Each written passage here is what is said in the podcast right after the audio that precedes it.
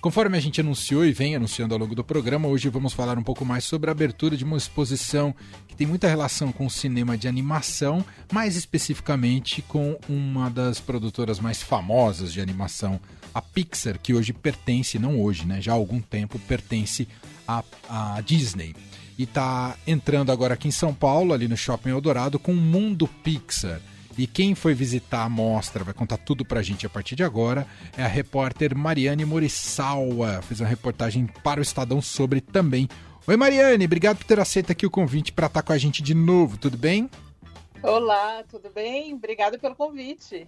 Tudo certo. E aí, como é que foi essa sensação de invadir o universo Pixar numa exposição? É, é bem resolvido, Mariane?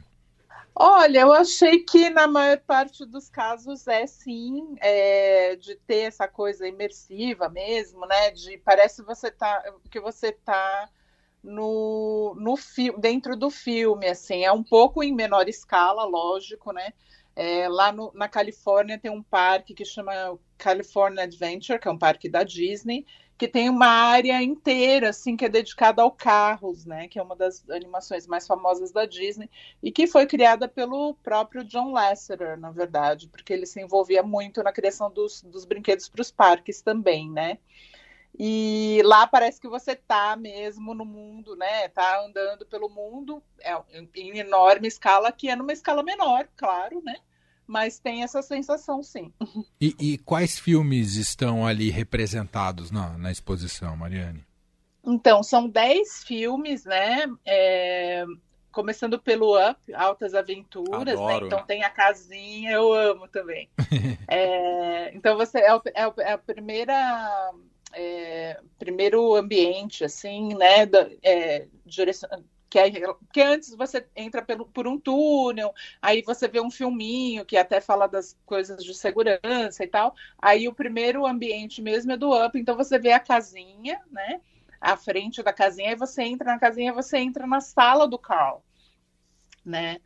E na verdade a casinha é a casinha como se estivesse voando mesmo, né? Tem umas projeções e tal para fazer como você estivesse voando. Então você pode andar, você pode sentar na poltrona, é, tem uma, uma, um boneco assim bem feito do Carl em tamanho natural, sabe? É bem bacana. Mas além do Up, tem o Toy Story, o Carros, o Divertidamente, o Ratatouille, Procurando Nemo, Os Incríveis, o Monstros S.A. E aí do, dois filmes que são bem mais recentes, que são o Soul e o Lightyear, que acabou de estrear nos cinemas, né, na verdade. É verdade, acabou. Fala, Leandro. Não, é, a Mariane falou que adora também Up, que eu falei que eu adoro. Eu chorei no cinema até. Aquela coisa ah, de filmes da Pixar. Esse eu vi, inclusive, foi na abertura, numa abertura de, do Festival de Cannes. E tava todo mundo de três de óculos, né, e tal, e, e foi muito legal. Foi uma abertura perfeita, assim, para Cannes, porque é, faz chorar, mas faz rir também, né? No fim é, é para cima, assim, então foi bem legal. Você é fã desse universo Pixar e aí você acha que ser fã desses filmes colabora para tornar a sua experiência ainda mais legal na exposição? Ah, eu acho que colabora, né? Eu sou super fã dos filmes da Pixar, assim, eu tive, tive a oportunidade de ir à Pixar algumas vezes para fazer, é, fazer matéria e é muito legal, assim. É, e, e aí, então, assim, eu acho que é mais legal se você for fã, né? Porque aí tem os seus preferidos, né? Up é um dos meus preferidos, mas eu confesso que eu sou, assim, um pouquinho. É, fascinada por Ratatouille. Ah, eu é adoro também. então, é, é bem legal, assim, você ir é meio que é meio uma sensação em menor escala, como disse, de estar nos parques, assim, se você é fã, e aqui é só dedicada a Pixar mesmo, porque, enfim, tem gente que gosta dos filmes da Pixar e não necessariamente gosta do universo Disney mais tradicional, né? Mickey e tal. Uhum. É, então, eu, eu achei bem bacana, eu fiquei esperando, assim, como que como que vai ser o próximo e se vai ser seu filme favorito e tal. É legal. E no Up é a sala do Caulo. Você citou também aí o Ratatouille. Se passa numa cozinha? É, o Ratatouille é na cozinha do Gustoso, né? Ele é, é a, a, sala do Ratatouille é um pouco menos interativa, então assim, não tem, por exemplo, né? Porque do Carl eu citei que você pode sentar é, no sofá e é uma sala bem grande, é cheia de detalhes, sabe? De então tem, por exemplo, a jarra com as moedas, em que eles, é, ele e a, e a Ellie, né, que é a mulher é, dele, juntaram dinheiro a vida toda para fazer a viagem e no fim não deu tempo para ela, né? E, enfim, spoiler aqui, mas desculpa. ah, não, tá tudo bem. o filme tem um pouco de já, né? Mas sei lá, tem gente que reclama de spoiler de Cidadão Kane. Então... Não, esse spoiler tá bem permitido, fica tranquila, Maria.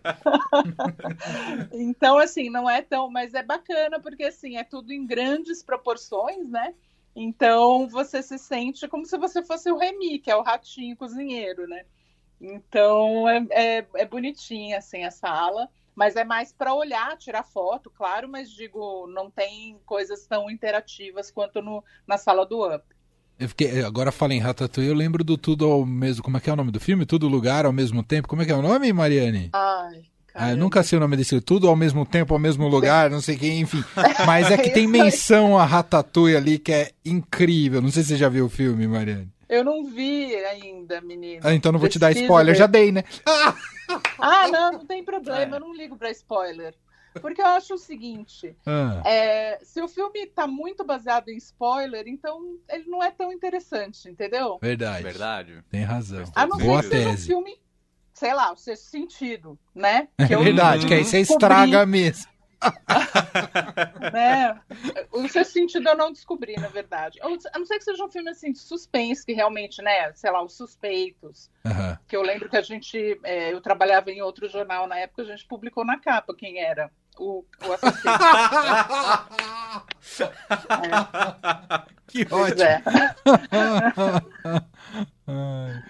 é, então, foi polêmico.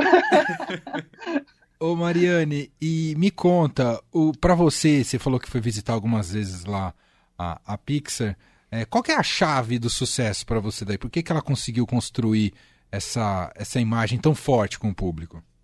Pois é, eu acho que, que é uma combinação de coisas, né? Assim, eles investiram muito lá atrás, é, um, é, uma, é um time de investidores incrível, né? é, é, assim, de, de, criadores mesmo da Pixar lá atrás, né, que envolve que tem Steve Jobs, né, é, que tem é, George Lucas e que tem o John Lasseter, né, é, com tudo que depois acabou acontecendo com o John Lasseter, ele é um gênio da animação, né? Ele é uma mente criativa brilhante e eu acho que tem muito a ver com a maneira como ele estabeleceu a Pixar. Então, a Pixar tem uma coisa que eles chamam de, de, de é, conselho de cérebros, né? Então, assim, todos os filmes, as ideias partem dos próprios uh, artistas, né, da Pixar. Então, por isso que os filmes da Pixar são normalmente tão pessoais. Você sempre tem alguma coisa que tem a ver com o, o diretor que, né, com o criador da história, né? Então, divertidamente, o Pete Doctor, Doctor falou que era inspirado na filha dele, de ver a filha dele crescer e não entendê-la, muitas vezes tentar entender. Né, as emoções dela e tal, e assim por diante, né? Uhum. Então, é, eu acho que tem isso. Então, eles fazem é, reuniões com esse, esse conselho acompanha todo o processo e o processo é muito longo, né? São cinco anos fazendo o filme e cinco anos fazendo mesmo, porque não é como um filme normal que você tem um roteiro, e claro que o roteiro muda, a gente sabe que o roteiro da Marvel é escrito lá no, no, no set, muitas vezes reescrito, mas no caso da Pixar, fazer o roteiro implica também em fazer todo o resto. Então, eles às vezes filmam e fazem, não chega a estar tudo finalizado, porque o processo é diferente, mas enfim, e jogam tudo fora e começam de novo e refazem o personagem, os personagens e tal. Então, é, eu acho que tem muito isso. E aí, periodicamente, o filme é, às vezes está no desenho no papel ainda, naquele sistema, né, não chega a ser sistema antigo porque é tudo no computador hoje, mas enfim, com desenho, desenho um, rascunho de desenho mesmo, né, é, sem animação e tal, desde esse, esse começo, sempre é apresentado para todos os funcionários da Pixar, que são convidados a, a, a estar nessas sessões e a opinar entendeu? Então, uhum. assim, é um processo que me parece muito aberto, né? E é isso, eu acho que, que eles sempre tiveram abertos a ideias meio malucas, né? Tipo um rato que é chefe, um mundo de brinquedos, ou a cabeça de uma menina de 12 anos, né? Enfim, ou uma fábrica em que os monstros armazenam gritos para abastecer né, a cidade de energia e tal. Então é isso. E, e você acredita nessa tese de eles conseguem é, é, filmes que, que, que, conversam com um público universal, que não é só destinado às crianças? Isso faz sentido também? Eu acho que faz sentido, assim, acho que eles não, eles não são destinados só para crianças. Claro que eles pensam, né, no design, por exemplo, é, do, dos personagens que são sempre fofinhos, né, bonitinhos e tal. Mas você vê assim os temas, né, da, da Pixar e até a forma de filmar, né. A Pixar ficou famosa por essas longas sequências, né, sem fala, sem diálogos, né que no Up é, um, é uma das, né, que é a sequência que é a vida inteira do casal, né? Uhum. Desde que eles se conhecem crianças até, de novo, gente, spoiler, a morte da Ellie. É, isso tudo é feito sem diálogos, né? Tudo feito só com imagens, enfim. É, que é uma coisa que não se vê tanto em outros filmes até, né? Então eles têm essas ousadias de de não só temáticas, mas eu acho que é, não só da história, né, da trama em si, dos personagens, quem são, mas é isso, porque aí tem, tem as piadas, tem as coisas engraçadas, né, e, e tem esses temas mais profundos sobre amor, amizade, sonhos, né, então eu acho que é, aceitação, né, enfim, acho que por isso acabam, acabam atingindo é, ninguém, nenhum pai, eu acho, fica chateado de um filme da Pixar, né? Não, de jeito não, você tem toda a razão. Muito bem, Mundo Pixar tá ali no Shopping Eldorado, é no estacionamento, né, Mariane? Exato, eles montaram uma tenda gigantesca lá, de quase 3 mil metros quadrados, e, enfim, tem bastante coisa para ver, para fotografar, bem era de internet, né? Tudo Instagram, mável. E então, é, enfim, acho que também vai ser divertido para pessoas de várias idades. Eu sei que tem sempre gente que pergunta se a gente tem alguma coisa a ver com o Eldorado. Não, são só marcas que têm o mesmo nome. Lá é o é shopping, é aqui é a rádio Eldorado. é verdade. Vamos explicar. e essa é Mariane Morissawa, que foi lá visitar o Mundo Pixar uh, e compartilhou com a gente um pouco de como é que está a exposição e também falando um pouco mais sobre a própria Pixar.